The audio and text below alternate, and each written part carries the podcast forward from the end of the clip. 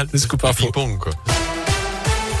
Et à la une, il a passé sa première nuit en prison. Bernard Prénat a été incarcéré hier à la maison d'arrêt de la Talaudière. L'ancien prêtre avait été condamné l'an dernier à 5 ans de prison pour agression sexuelle sur de jeunes scouts de la région lyonnaise et du Rouennais. Il avait jusqu'à présent évité cette case prison pour des raisons de santé.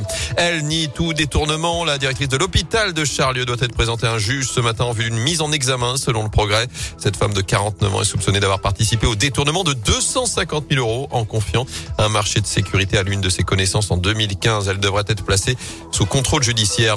Une appli pour signaler des situations de harcèlement, un accueil renforcé pour les victimes ou encore une expérimentation pour sensibiliser les élèves de 6e au numérique dès la rentrée prochaine. Emmanuel Macron annonce ce matin une série de mesures à l'occasion de la journée nationale contre le harcèlement scolaire qui touche près d'un enfant sur dix en France. Le chef de l'État souhaite également modifier la loi pour installer par défaut le contrôle parental sur tous les appareils numériques, téléphones, tablettes, smartphones utilisés par les enfants. En foot, le chaudron privé de ses deux poumons, les deux copes seront fermés pour les deux prochains matchs à Geoffroy Guichard passe au PSG dimanche 28 novembre, puis face à Rennes une semaine plus tard.